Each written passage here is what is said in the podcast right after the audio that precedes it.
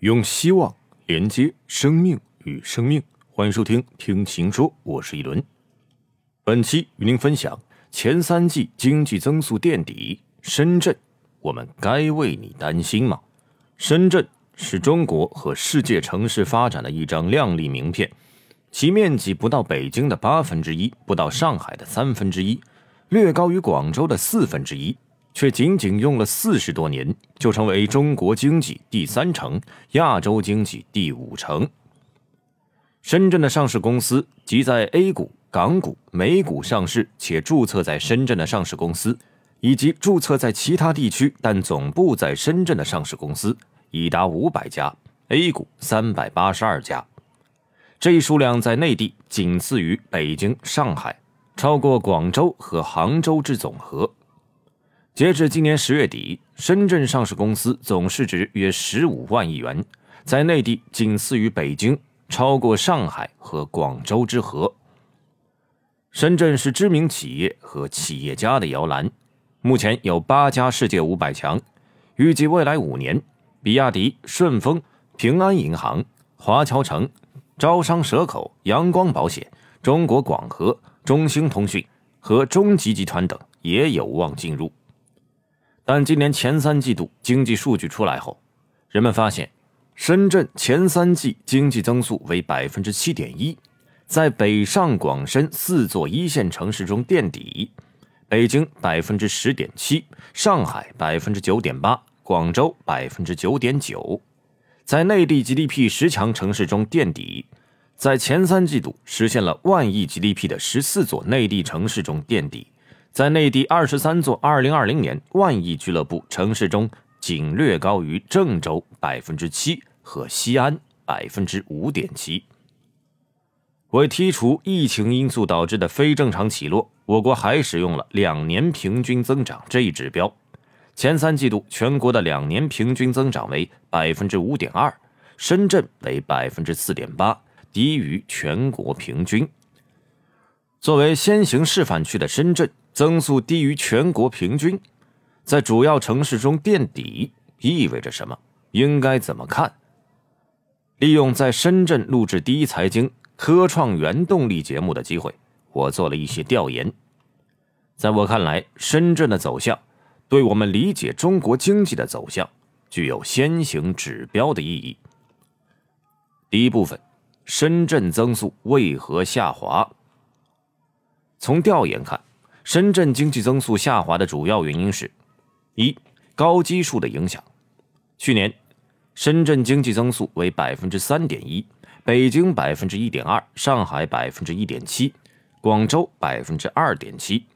去年率先复苏带来的高基数对今年同比增速有拖累。第二，制造业的影响。深圳制造业对基础原材料需求大，外向型经济。对国际运输依赖强，高科技产业对国际供应链依存度高，卡脖子问题更加突出。今年能源和原材料涨价，运费涨价，芯片既缺又涨价，加上美国对华为的抑制，对深圳都是不利影响。深圳制造业中起支柱性作用的计算机、通信和其他电子设备制造业增速明显放缓。华为去年前三季度收入为六千七百一十三亿元，今年为四千五百五十八亿元，下跌了百分之三十二。第三，房地产的影响，前三季度深圳固定资产投资同比下降百分之五点二，其中房地产开发项目投资同比下降百分之十七点八。不断升级的房地产调控使楼市成交量严重下滑。第四。企业外迁的影响，深圳制造业土地空间有限，综合成本上升，是全国新房价格最高的城市。加上各地都在加大招商引资力度，不少深圳企业纷纷外迁。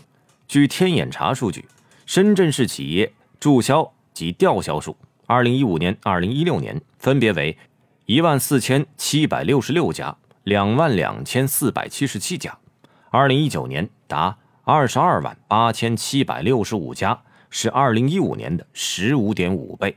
一些外企制造业基于成本等考虑，也在搬迁或关闭深圳的生产基地。如去年底，日本奇玉村田制作所关闭了子公司升龙科技，史丹利百德精密制造深圳公司宣布解散。之前还有三星、德昌电机、爱普生、爱默生、奥林巴斯等制造业企业撤出深圳。第五，跨境电商的影响。今年四月以来，亚马逊大规模封店，深圳的跨境电商大卖家的拓讯、奥基。通拓、泽宝旗下的多个产品品牌都遭到封号、下架链接的惩罚，损失惨重。还有一些深层次的问题也显露出来，如深圳小学招生数、移动通信人数的同比下降。二零二零年，深圳小学招生十九点零七万人，同比下降百分之六点五。二零二零年末，深圳移动电话用户为两千六百八十二点零七万户。同比下降百分之七点四九，这背后折射出深圳人口一直在强劲净流入的状况正在放缓。第二部分部分是增速逆转还是爬锅底转型？对深圳经济增速下滑，我听到了不同的声音。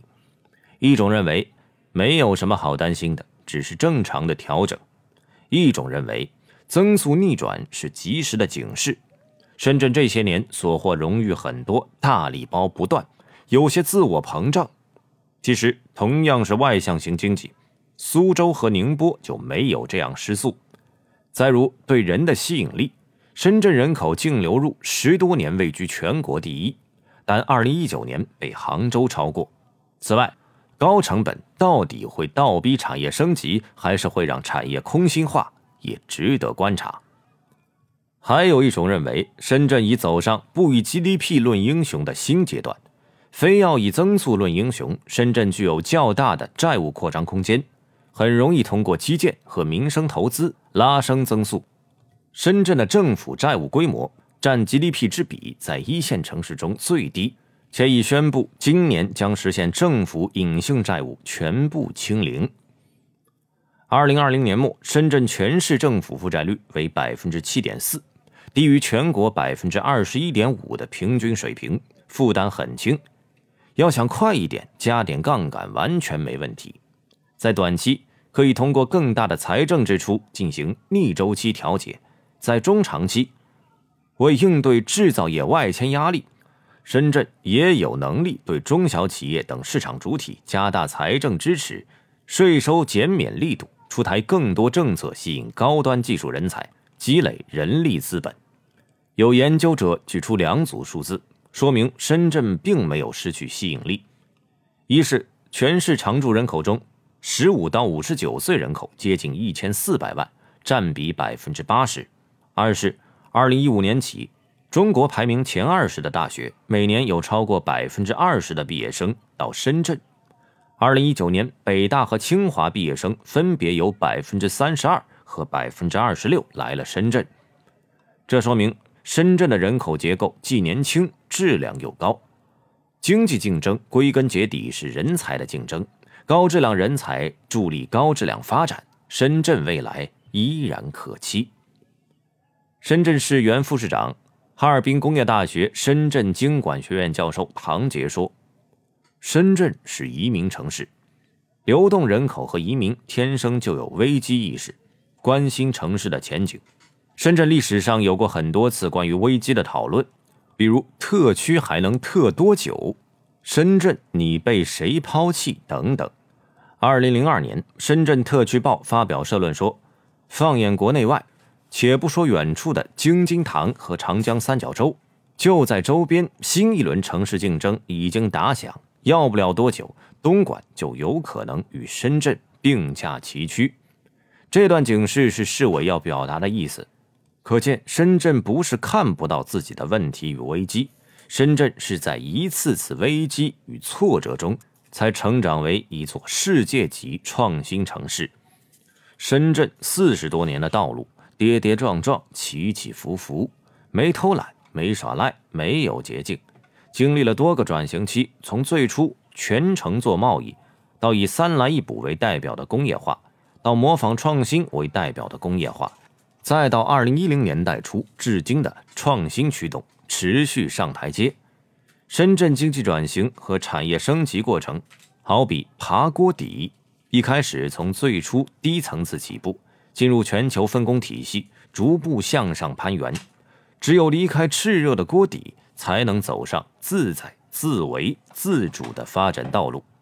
现在是新一轮爬锅底，是在数字经济、人工智能、智能制造等领域，为培养下一轮经济增长的龙头进行深度布局。和唐杰交流后，我突然想到，GDP 可以有一个新解，即 Good Development Performance。深圳追求的是这样的 GDP，不为速度而重质量，即好的高质量的发展。第三部分，新 GDP 视角下的深圳，按照新 GDP 来度量，则深圳的亮眼之处固然在于其经济总量排全国城市第三。出口总额在内地城市中实现二十八连冠，规模以上工业总产值跃居全国城市第一，更在于这里是全国创新创业气氛最浓厚的城市，高新技术转化能力最强的城市，也是一座环境和社会友好型城市。截至二零二一年七月底，深圳共有商事主体三百六十八万户，其中企业两百三十二万户。国家级高新技术企业一万八千六百五十家，总数在全国仅次于北京。按常住人口一千七百五十六万和面积一千九百九十七平方公里计算，相当于每七点五七人拥有一家企业，每平方公里聚集九点三四家高新技术企业，均为全国之最。二零二零年，深圳全社会研发投入占 GDP 比重为百分之四点九三，市级科研资金投入基础研究和应用基础研究的比例在百分之三十以上。深圳 PCT 国际专利申请量连续十七年位居全国城市首位。到二零二零年底，深圳已有国家、省、市级重点实验室、工程实验室。工程中心、技术中心等各类创新载体两千六百九十三家，其中国家级创新载体一百二十九家。二零二零年，深圳 PM 二点五年均浓度降至每立方米十九微克，空气质量优良天数比例达到百分之九十七。二零二零年，深圳高校数量已增至十五所，四所入选省高水平大学行列。深圳的最低生活保障标准全国第一，最低工资标准、企业职工基本养老金水平均为全国城市前列。今年七月二十七号，国家发改委公布关于推广借鉴深圳经济特区创新举措和经验做法的通知，分为五方面四十七条。五方面是：建立基础研究加技术攻关加成果产业化。加科技金融加人才支撑，全过程创新生态链，建立健全促进实体经济高质量发展的体制机制，构建以规则机制衔接为重点的制度型开放创新格局，创新优质均衡的公共服务供给体制，创新推动城市治理体系和治理能力现代化。没有一条是如何加大投资力度。促进 GDP 增长的，显然在国家层面，希望深圳发挥先行示范作用，也不在 GDP 增速上。好，以上就是本期全部内容。本期与您分享了前三季经济增速垫底，深圳我们该为你担心吗？该篇上半部分内容，在下期节目中继续与您分享下半部分。喜欢的话，欢迎订阅及关注。更多精彩，请关注“禽兽朋友圈”。我是一轮，我们下期再见。